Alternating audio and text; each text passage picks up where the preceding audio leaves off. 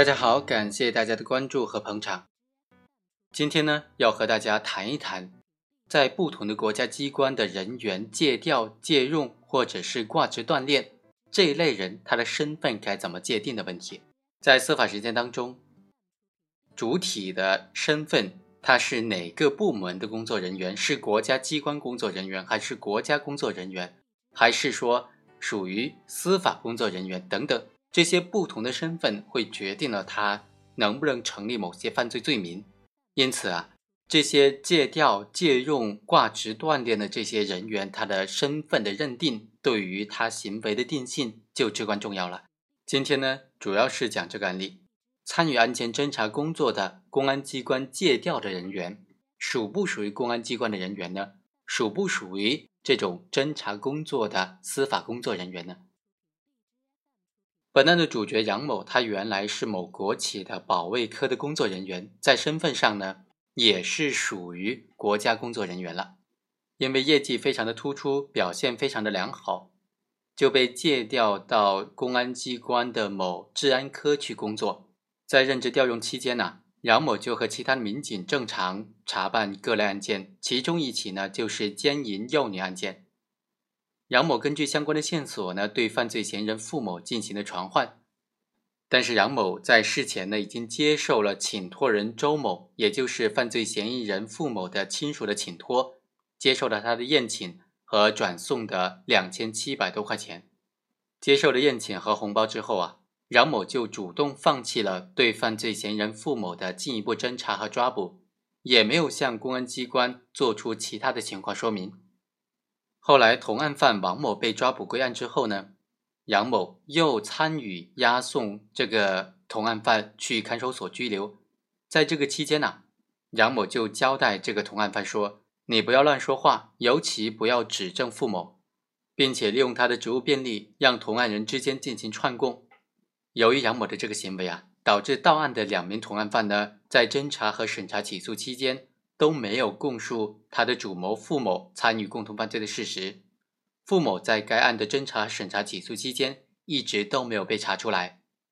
直到最后付某到检察机关投案自首，杨某的这些犯罪行为啊才最终暴露。法院就认为杨某在公安机关借用期间呐，受指派办理的这样一个刑事案件，参与传唤、抓捕、审讯等等工作，他就具备了侦查职责。是司法工作人员，他在办理案件的过程当中，对于犯罪嫌疑人进行传唤之后，明知道付某是犯罪嫌疑人，接受了他家人的请托，放弃了对付某的抓捕，也没有向公安机关的领导进行报告或者采取其他的措施，导致付某一年多都不能归案。后来他又为了让自己收受财物的事实不暴露，又向两名同案犯通风报信，让他们互相串供。并且不让同案犯供述出主谋付某的这个犯罪事实，导致了这两名同案犯呢，在侦查和审查起诉期间，一直都没有供述主犯付某参与共同犯罪的事实。法院认为杨某的行为已经是构成了徇私枉法罪，但是杨某认为呢，他在公安机关工作期间是没有被正式录用的借用人员，不属于司法工作人员。所以，他不构成徇私枉法罪。那本案被告杨某的行为该怎么定性，取决于两个争议的焦点。第一，像这种他被公安机关借用过去，他的身份该怎么认定？能不能认定为是司法工作人员呢？第二个争议焦点是，他的行为是构成徇私枉法罪、帮助犯罪分子逃避处罚罪，还是包庇罪呢？好，我们先来熟悉一下这三个罪名。刑法第三百九十九条规定的徇私枉法罪，主体是司法工作人员，徇私枉法、徇情枉法，对明知是无罪的人而使他受到追诉，明知是有罪的人而故意包庇使他不受追诉，或者在刑事审判活动当中故意违背事实和法律做枉法裁判的，就构成徇私枉法罪。刑法第四百一十七条规定的帮助犯罪分子逃避处罚罪。指的是有查禁犯罪活动职责的国家机关工作人员向犯罪分子通风报信，提供便利，帮助犯罪分子逃避处罚的。而刑法第三百一十条规定的窝藏包庇罪呢，指的是明知是犯罪的人而为他提供隐蔽的处所、财物，帮助他逃匿或者做假证来包庇的。那么，本案当中，杨某的行为究竟该怎么定性？首先，最关键的是他的身份该怎么界定的问题。他是不是司法工作人员呢？对杨某身份的认识，也就是一般的自然人，还是国家机关工作人员，或者是司法工作人员的这种区分呢？是确定他的行为构成包庇罪，还是渎职之类的，比如说徇私枉法罪的一个关键。一种观点认为呢，国家机关工作人员指的就是国家机关当中从事特定公务，并且具有国家干部身份的人。还有一种观点认为呢，国家机关工作人员对他的认定啊，不应当要求具备国家干部的身份，只要是在国家机关当中具有从事特定公务的职责或者职权的人，都应当认定为国家机关工作人员。总体上来看呢，我们认为后一种观点是比较恰当的，因为刑法第九十三条明确规定说，本法所称的国家工作人员呢，指的就是国家机关当中从事公务的人员。这一条也是国家机关工作人员的法律定义嘛？立法确认国家机关工作人员的本质是从事公务，而且外延是说是在国家机关当中，它并没有明确的要求确定国家机关工作人员的时候呢，必须是具有干部的身份。另外，要求国家机关工作人员都必须具备干部的身份，和我国社会现实的国情是不相符合的嘛？在国家各级的国家机关当中从事公务的人员呢，绝大多数都是具有公务员或者干部身份的。但是，随之国家机关的人事制度的改革啊，还有一些借用啊、聘任啊、借调啊，以及挂职锻炼等等人员，也比如说还有很多像铁路、森林、农垦、油田、矿山等等大型国有企业当中的国家机关的工作人员呢。他们很多也是来自企业，人事管理由企业负责，但也有一些他的身份是国家机关工作人员。另外呢，即使是由企业负责独自向社会招聘的这些人员，他从事的工作的性质呢，却是在行使国家权力，执行国家的公务。又比如说呢，中国证监会先后聘任了香港人士为证监会的首席顾问、副主席。那么，作为香港居民，他们肯定是不具备干部身份的，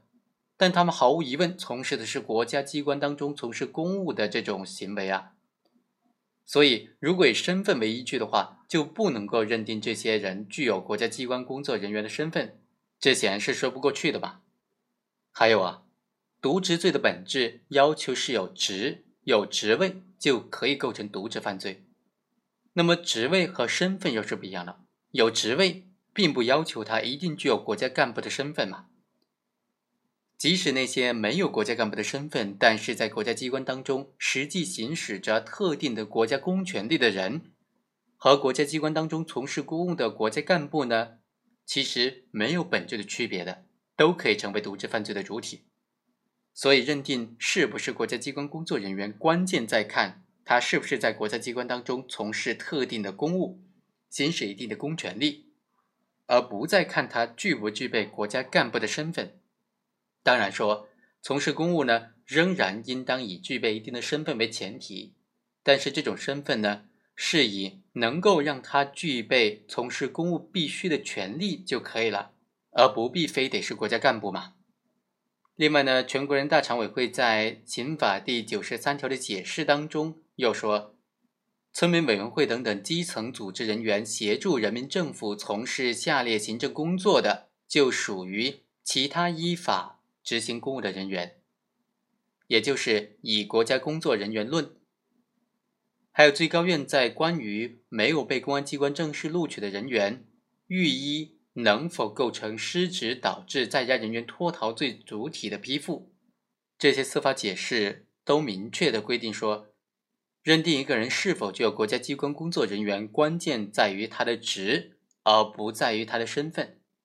只要他实实在在的行使着国家的公权力，行使着特定的国家的职责，那么他就是国家工作人员、国家机关工作人员。好，我们来看看本案：杨某虽然是公安机关借调的人员，不具备国家干部的身份，但却在公安机关当中受委派从事着国家的公务，当然是国家机关工作人员嘛，是完全可以成为渎职罪的主体的。刑法第九十四条规定说，本案所称的司法工作人员是指具有侦查、检察、审判、监管职责的工作人员。本案当中，杨某在公安机关借用期间，先后在治安科、刑侦大队工作，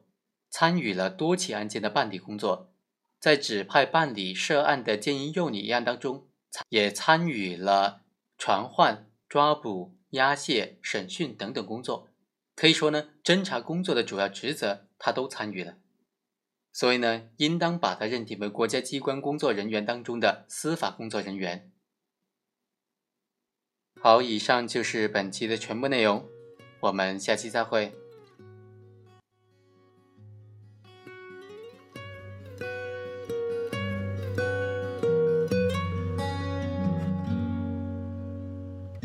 从前养了一只鸽子，